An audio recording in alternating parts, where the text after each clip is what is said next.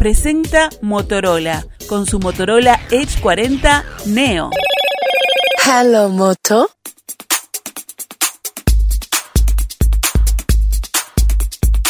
En las últimas horas, tanto empresas públicas como privadas han hecho una serie de recomendaciones a sus clientes y usuarios a tener cuidado y a extremar la responsabilidad con lo que tiene que ver con el uso de las computadoras y los medios de comunicación ante los eh, intentos de estafas a través del cibercrimen, a través de vulneraciones a la ciberseguridad. La Dirección de Investigaciones de la Policía Nacional, la Unidad de Cibercrimen, siguen monitoreando las diferentes modalidades de estafas electrónicas que se registran en el país. En ese sentido y con el fin de alertar a la sociedad, se han tomado por parte de esta dependencia del Estado una serie de recomendaciones para que la población tenga fin a asumir. La pregunta es cómo estamos en esa materia, cuán seguros son nuestros procedimientos, el acceso a nuestro banco, el acceso a nuestra cuenta de correo, el uso que hacemos de WhatsApp, la inteligencia artificial vinculada a este tipo de cosas. Vamos a conversar en esta mañana sobre este asunto recibiendo nuestra entrevista central al ingeniero Roberto Ambrosoni, responsable de seguridad y medio ambiente en MAPFRE Seguros, catedrático de ciberseguridad de la Facultad de Ingeniería de la Universidad ORT Uruguay y creador y exdirector del equipo de respuesta a incidentes cibernéticos de defensa. Ingeniero, ¿cómo le va? Buenos días, gracias por acompañarnos. ¿Qué tal? Muy buenos días. Al contrario, gracias a ustedes por la invitación. Un placer estar por acá. Es un gusto para nosotros. Eh, ingeniero, en lo primero definamos eh, qué es ciberseguridad ante episodios de cibercrimen. ¿Qué, ¿Qué tiene que ver o qué implican todos esos conceptos? Bueno, en realidad como que ciberseguridad y cibercrimen eh, como que son lo, lo, mismo, pero puestos en veredas distintas, ¿no? Ajá. Ciberseguridad es la tarea continua de tratar de evitar posibles exposiciones de los, específicamente de los sistemas informáticos o todo aquello que se basa en algún proceso informático para conectarse o manejar información. Y lo que es el cibercrimen es justamente del otro lado las personas que están intentando vulnerar los sistemas y que buscan cualquier falencia, cualquier, como le decimos vulgarmente, cualquier agujero de seguridad, cualquier falta de actualización, cualquier distracción para penetrar un sistema informático. Uh -huh.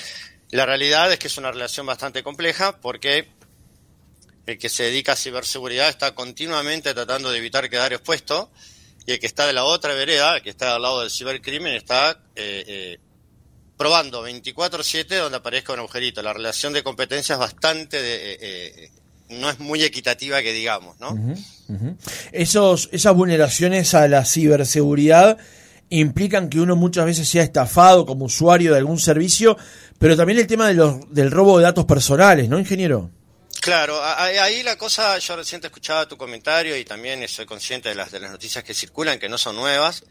A ver, eh, una cosa es la parte de ciberseguridad, que ahí a veces hay un, un desconcepto popular. Ciberseguridad es todo lo que tiene que ver específicamente con los sistemas informáticos. Ahora, la realidad, y que naturalmente en, una, en, un, en, los tiempos que corren, en lo que es la sociedad de la información, que toda compañía, nosotros nos basamos nuestra existencia en sistemas para trabajar, en sistemas informáticos, de comunicaciones y demás, es donde se da más la cantidad de ataques de eh, eh, justamente vulnerar sistemas computacionales. Ahora, en realidad, la seguridad de la información comprende eso y muchas cosas más que es la gestión de todo esto. Uh -huh.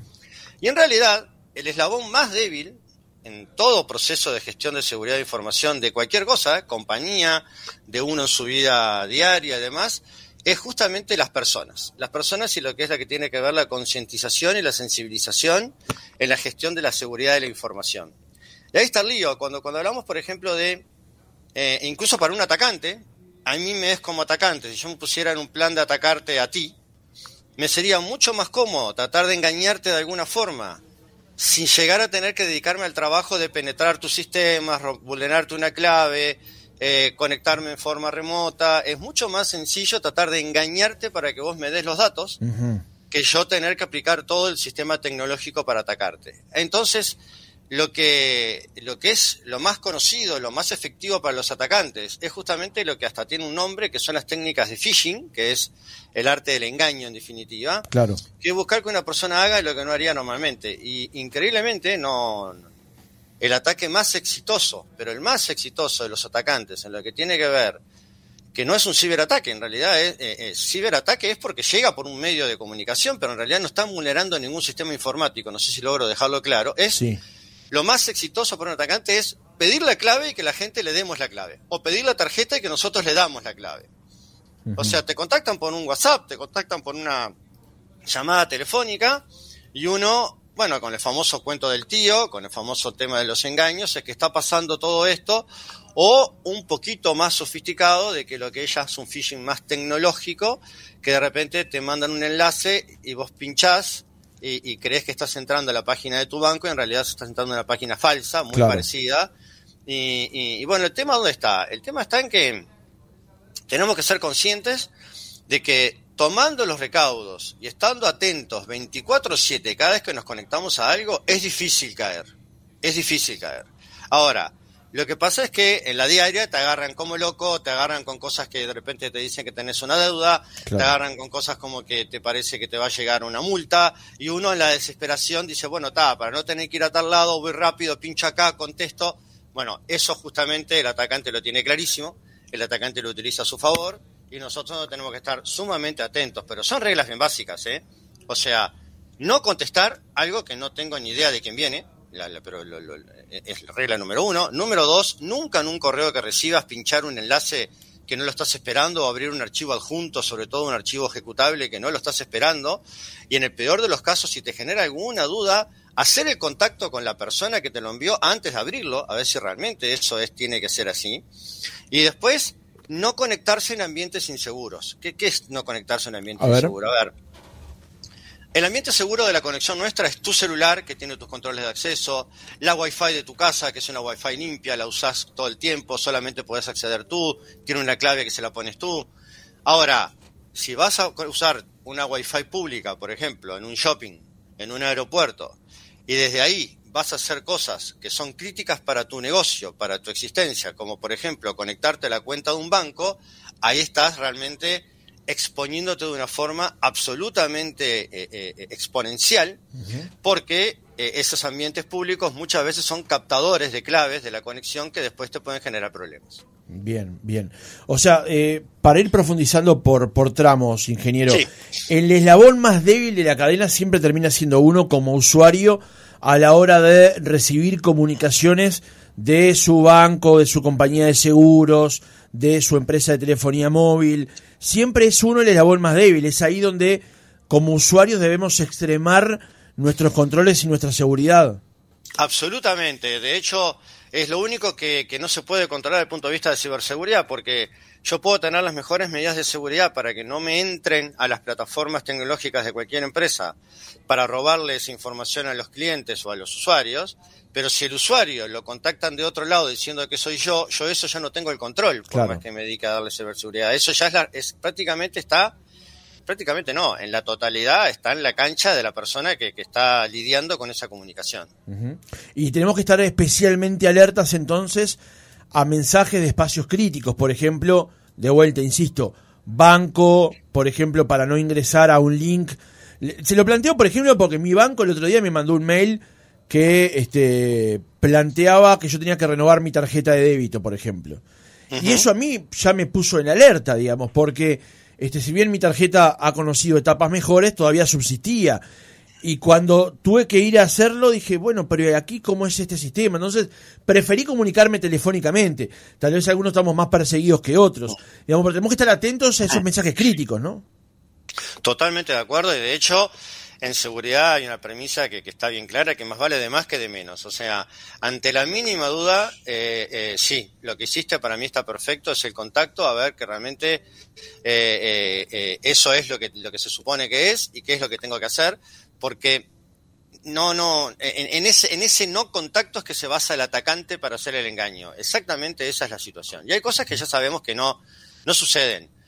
cada vez más las empresas evitamos mandar enlaces a, cosas porque sabemos que le estamos favoreciendo el terreno a, los atacantes, ¿no? Claro. O sea, cuando vos pinchás ese enlace, capaz que si es un atacante te metes en un ambiente en el cual te descargan todo un sistema de, virus o una cantidad de cosas que obviamente no querés tener en tu ambiente informático o en tu celular. Entonces tratamos de evitar eso. Entonces cualquier tipo de lo que es un enlace en ver a juntar algo o dar datos en claro, no, no, no, no lo hagamos, no lo hagamos, ya todas las empresas tienen como hábito y como buena costumbre no pedirlo, no deben pedirlo de ninguna manera, porque aparte acá hay millones de cosas a su vez pegadas, ¿no? Está la parte de datos personales, hay una cantidad de cosas que ya las empresas no lo pueden pedir, que en definitiva eh, ese, es, ese es el hábito que hay que tener, que me parece muy bien como tú lo, tú lo describiste recién.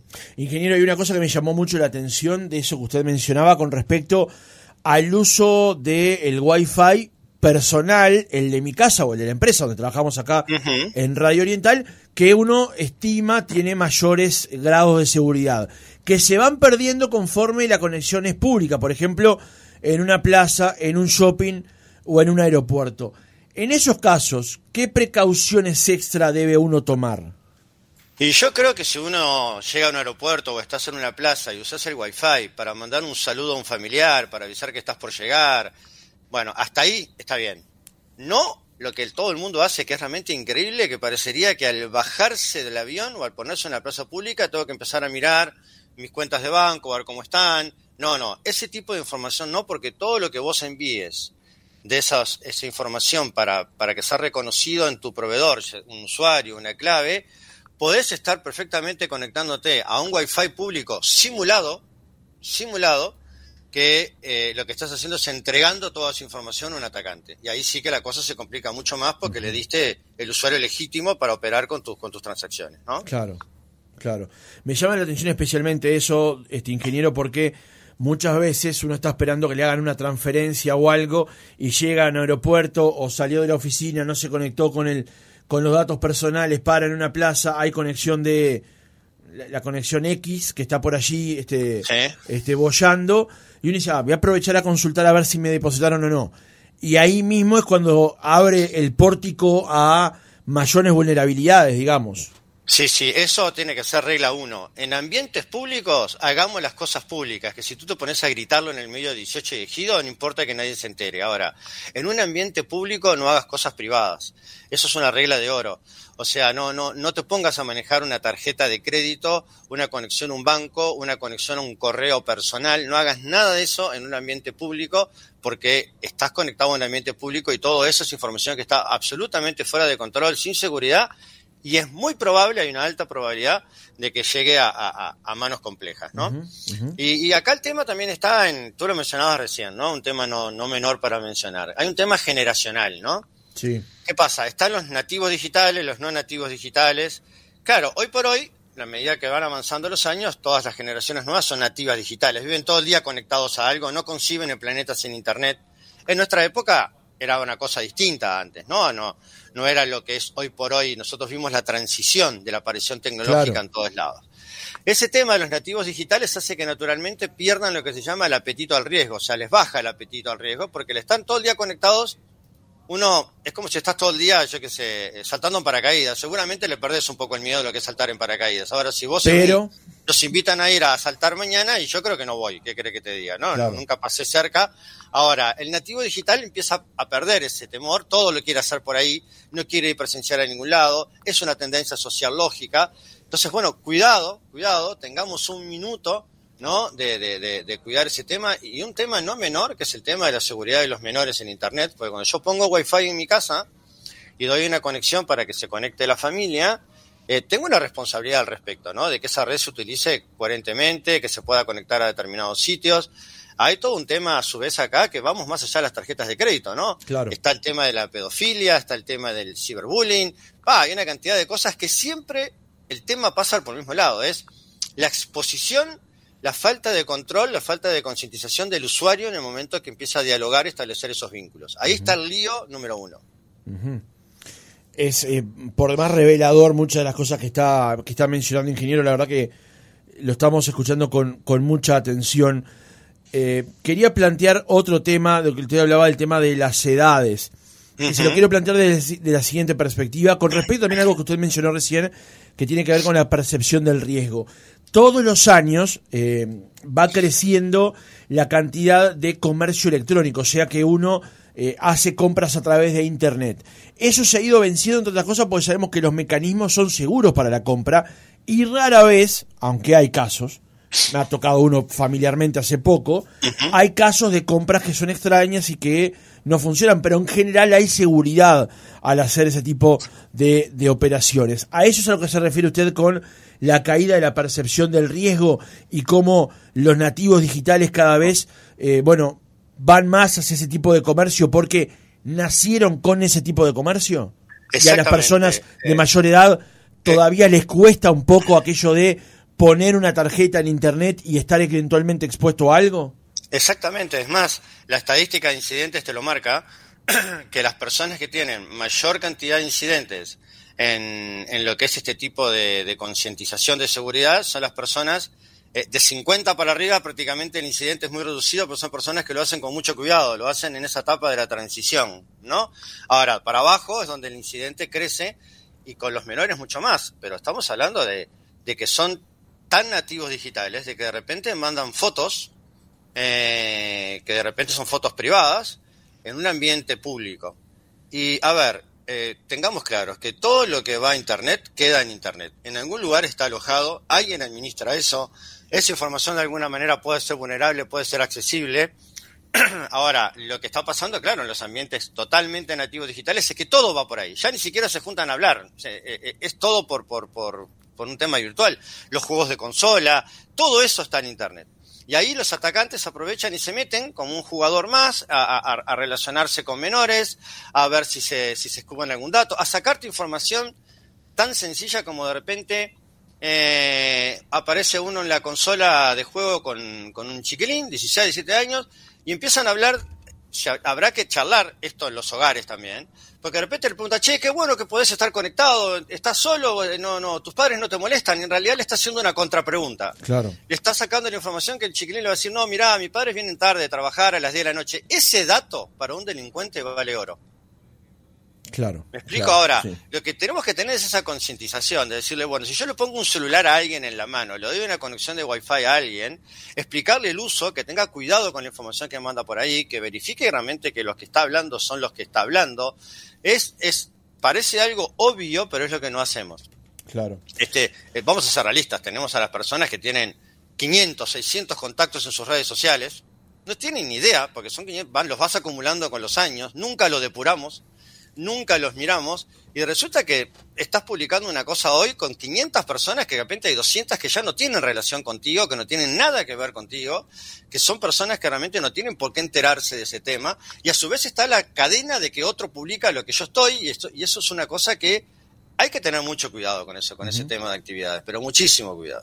Ingeniero, eh, hasta ahora conversamos de lo que tiene que ver con el usuario, que como usted dijo es la, el eslabón más, más indefenso de la cadena. Ahora, hay otras partes que pueden tener mayor grado de defensa, pero que a veces también igualmente son, son, son vulneradas. Quiero ir por partes haciéndole una, haciéndole una serie de preguntas. La primera es, yo cuando soy eh, usuario de una empresa telefónica, le brindo una serie de datos, mi número de teléfono, mi dirección, mi cédula de identidad, eh, la percepción de seguridad eh, cibernética en las empresas en Uruguay ha calado lo suficiente? ¿Hay conciencia en las empresas uruguayas del grado de control que tienen que tener sobre los datos que manejan? Sí, sí. Hoy, hoy por hoy la cosa a ver, Uruguay desde el punto de vista de formación técnica, eh, la verdad que es un país que se destaca en la región. El nivel cultural general del país es, es, alto y incluso, eh, bueno, es un país que prácticamente tiene el 100% de digitalización, el 100% de conexión a Internet.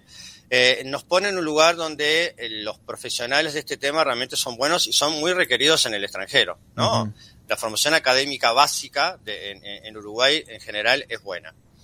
Eh, eso hace que naturalmente las medidas que se aplican a esto también siendo buenas, porque acá, acá no pasa por país chico o grande porque las medidas son todas iguales en todos lados, básicamente, ¿no? las tecnologías acá, en ese sentido, lo que compite es la, la disposición o la conciencia, y ahí sí tenemos un poquito de debilidad, en que las empresas, eh, hoy por hoy, muchas tienen una gran conciencia, ni que hablar, otras no tanto, eh, en el cual tiene que tener claro de que es parte de su proceso de negocio y por hoy inevitablemente, es parte de su proceso de negocio hoy inevitablemente hacer una adecuada gestión de seguridad de información. Por dos motivos. Número uno, porque un ciberataque que te penetre el ambiente tuyo computacional de la organización, te puede hacer desaparecer, así de sencillo, a la compañía.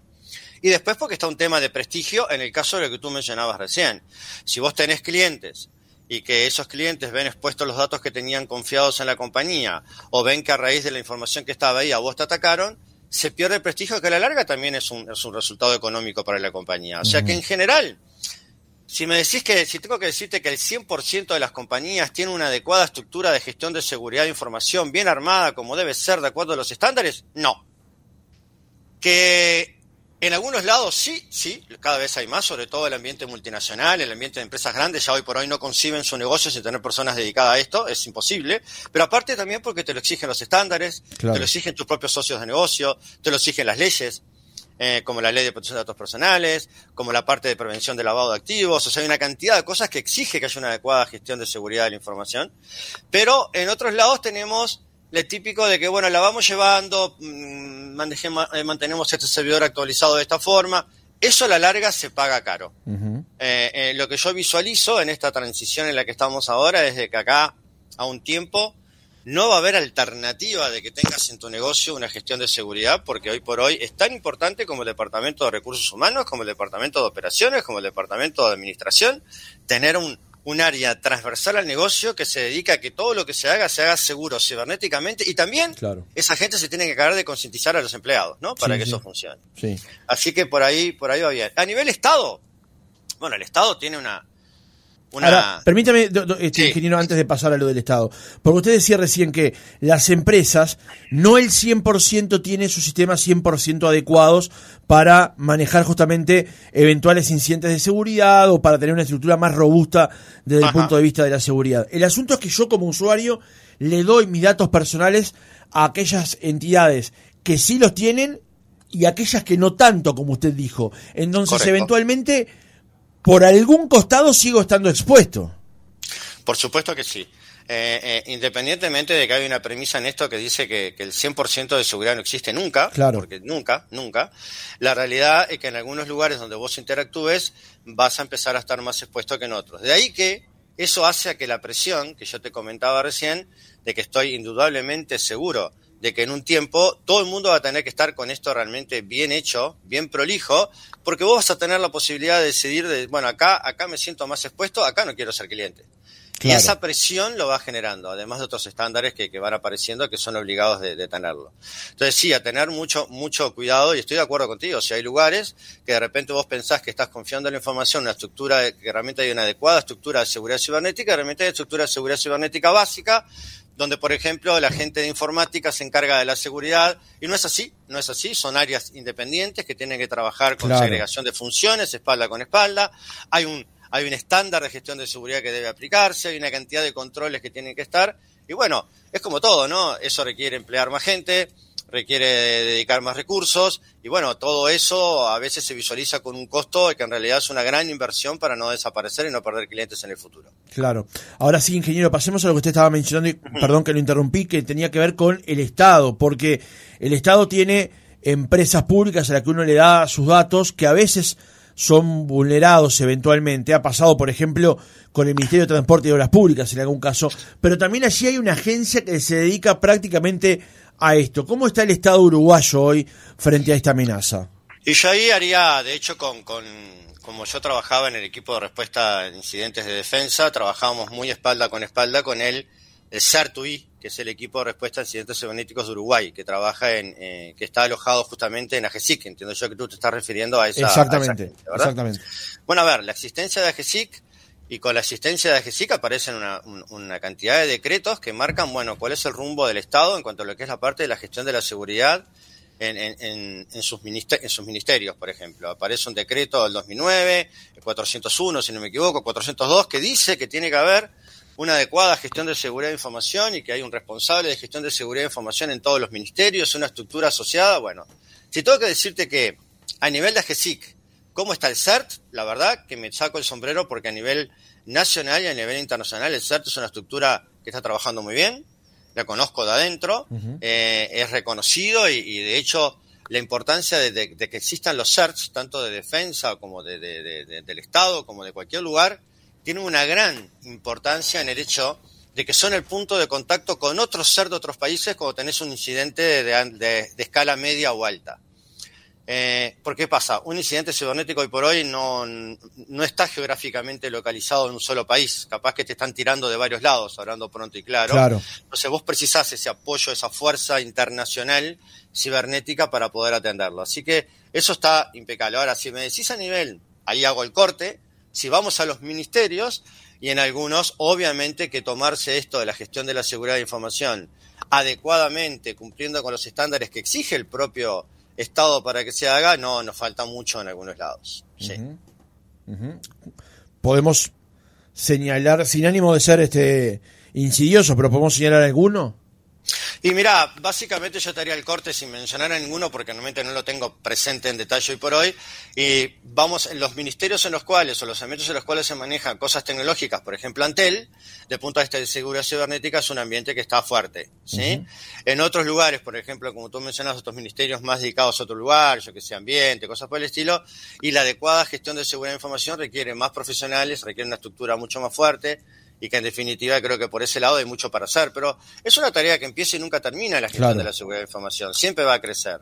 Ahora, está bueno, está bueno que en algún momento las estructuras esas existan debidamente eh, este, definidas y trabajando y con los recursos que tienen que tener también, ¿no? Que son desde personas hasta, bueno, equipamiento y demás. Tal vez con, eh, con una anécdota a contar, este ingeniero, podamos incluso acercar hacia los medios de comunicación cuál importante es esta situación. El año pasado comenzábamos una entrega de otra mañana sobre las 9 comentando una cosa que había pasado en Europa, en España, en Madrid en particular. Telemadrid, el canal que vendría a ser eh, el símil de TV Ciudad aquí en, Montevideo, comenzaba su programación en vivo a las 7 de la mañana.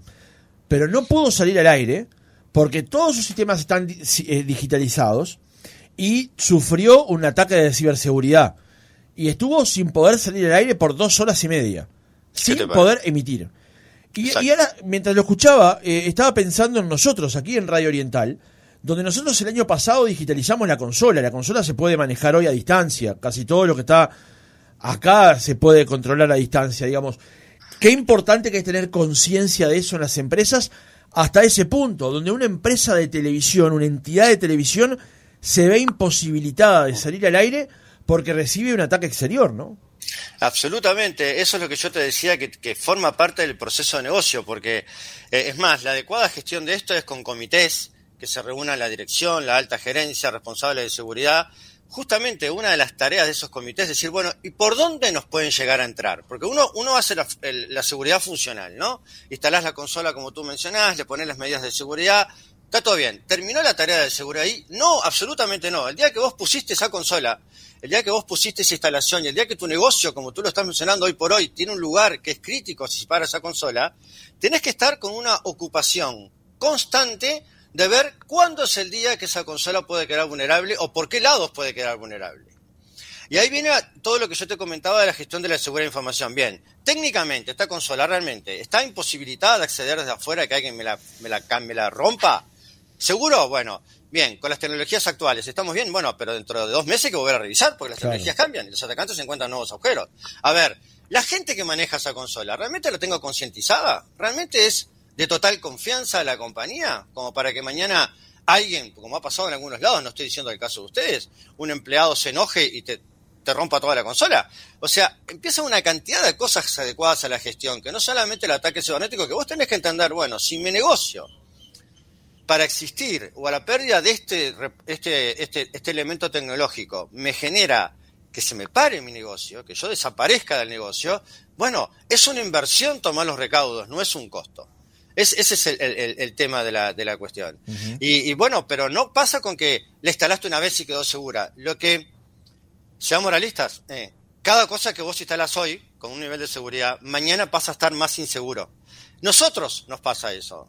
O sea, eh, cada día estamos más viejos, cada día estamos más propensos a enfermarnos más. Y cuando vos te compras un PC o te compras un teléfono, mañana está más posible de romperse que hoy. Tiene más probabilidad de romperse. Es más, nuestras apps, otro consejo.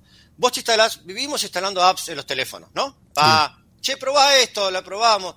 Una app que vos no utilizás. Con el tiempo, capaz que ese proveedor dejó de darle mantenimiento, dejó de darle soporte porque ya no es más su negocio. Esas apps que vos tenés instaladas en el celular y que ninguno tenemos el hábito de revisar a ver las que ya no uso, hay que eliminarlas porque empiezan a ser agujeros de ingreso para atacantes. Porque es un lugar que vos lo tuviste instalado, era un proveedor que lo cuidaba, era un proveedor que lo atendía, y vos perfecto, mientras que estás utilizando, vamos a ver una conocida que todos tenemos, WhatsApp. Está, hoy por hoy la usás todos los días, se mantiene, se actualiza. Ahora mañana suponete que cambia y pasa WhatsApp 2.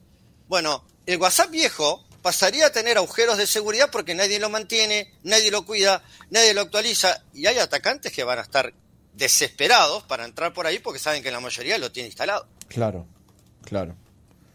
Sí, no, no, no salgo de mi sorpresa porque el otro día mi propio teléfono me avisó que hacía tiempo que no usaba tal y tal app. Yo dije, bueno, está, pero la dejo ahí, total, no la estoy usando.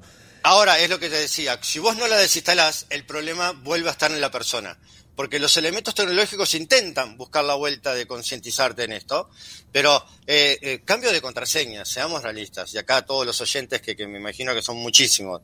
A ver, todos tienen el hábito de cambiar la clave cada tres meses de sus correos, de sus cuentas.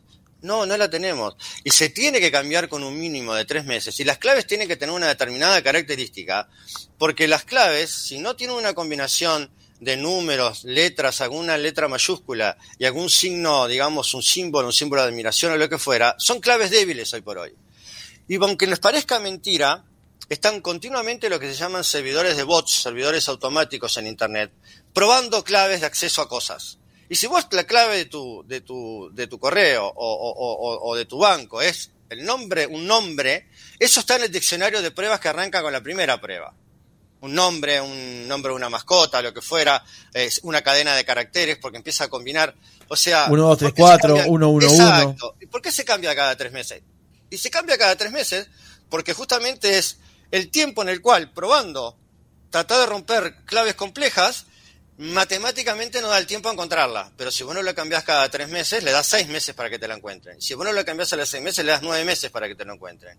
Y las probabilidades de que te la encuentres son más altas. Ahora, tenemos que entender que esa clave es la diferencia entre mi privacidad y, mm, mi exposición. Eh, esos hábitos tenemos que ya incorporarlos, pero ya no son negociables, ¿me explico? Es, es lo que tenemos que tener. Si querés tener correo, cambia la clave cada tres meses, si no, no tengas correo porque estás totalmente regalado. O sea que eh, elementos como la verificación en dos pasos que hace Gmail o que hace Twitter o que hace este, eh, eh, otras aplicaciones, lejos de ser algo este, incómodo o molesto, son la diferencia entre la privacidad y la exposición. Tal cual, y, obviamente que yo sé cómo, cómo, cómo como, como dedicándome a esto de que las medidas de seguridad siempre molestan. O sea, eh, claro, hacerte dos pasos cuando antes hacías uno, te dice, pa, qué insoportable, tengo que hacer otro paso más. Pero eh, justamente no es que se pone el tema de la autenticación con multifactor porque sí, no, se pone porque ya está comprobado que un solo factor de control es mucho más vulnerable y hay estadísticas de sobra de eso, de tener dos, dos pasos de control. Y, y si vos cambias la clave y haces dinámico, mucho menos vulnerable. Y la idea es siempre tratar de ser menos vulnerable en esto, ¿no? Claro. Este, es un poco por donde, por donde pasa la cuestión. Y y este, así que bueno, yo, yo, entiendo que es molesto a veces, pero no nos queda otra de que hay que ser conscientes de que hay una cantidad de personas que están 24/7 esperando una distracción nuestra para entrar. Así de sencillo. Sí, sí. Eh, ingeniero, una última pregunta. Realmente estoy asombrado porque nos ha abierto la cabeza a nosotros y a la, y a la audiencia, se lo puedo asegurar. Eh, quiero cerrar la entrevista con una sola pregunta, aunque podría seguir hasta el mediodía entrevistándolo. Eh, más allá de lo que es la utilización personal de los equipos, de las tablets, de las computadoras, de los celulares, ¿cuán seguros hoy son los equipos en sí mismos? O sea, las empresas que diseñan equipos, eh, celulares, tabletas, computadoras de escritorio, portátiles, las hacen cada vez más seguras, estamos en buenas manos. Digo esto independientemente del factor nosotros, ¿no? Porque después cuando empezamos a introducir claves y demás, ahí ya la responsabilidad, como usted lo explicó, se traslada a nosotros. Pero los equipos hoy son, son seguros, son buenos en ese sentido. A ver, los equipos no vienen, no vienen con medidas de seguridad, vienen con medidas de procesar. Entonces lo que yo le instale arriba es lo que voy a poder estar procesando. Ahora, ¿el equipo va a ser más seguro o menos inseguro? Los equipos, el punto de vista de lo que es la parte, digamos, de, hardware, en lo que tiene que ver con la parte de, seguridad del equipo, sí, vienen buenos, vienen con buenos procesadores. Hoy por hoy los equipos ya, eh, de hecho, el costo ha sido ha bajado mucho en relación a lo que era antes, tener un computador con buenas capacidades. Ahora, también regla de oro, si vas a tener un computador que se conecte a Internet, no podés tenerlo sin el antivirus actualizado, sin el firewall actualizado y sin que esté el sistema operativo actualizado. Si vos no tenés, el sistema operativo es el corazón de la máquina que permite que, que funcionen el resto de las aplicaciones que tú le montás arriba. ¿sí? Ahora, si todas esas tres, si esas tres cosas no están debidamente actualizadas, tu sistema empieza a estar vulnerable, accesible y atacable por terceros. ¿Sí? O sea, tenemos que ser, a ver, eh, yo voy a dar un último ejemplo si me permitís, ya que con anécdotas a veces queda mucho más bueno.